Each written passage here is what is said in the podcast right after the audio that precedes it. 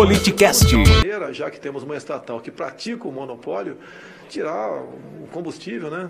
colocar o combustível na bomba, na, na, na bomba dos postos do Brasil, um preço compatível com a realidade brasileira. Quando o senhor diz preço compatível, seria mais alto ou mais baixo que o atual?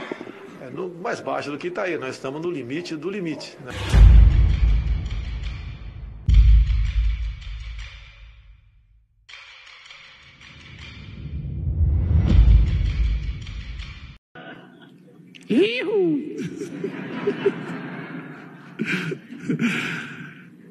Arroba politicast, underline BR.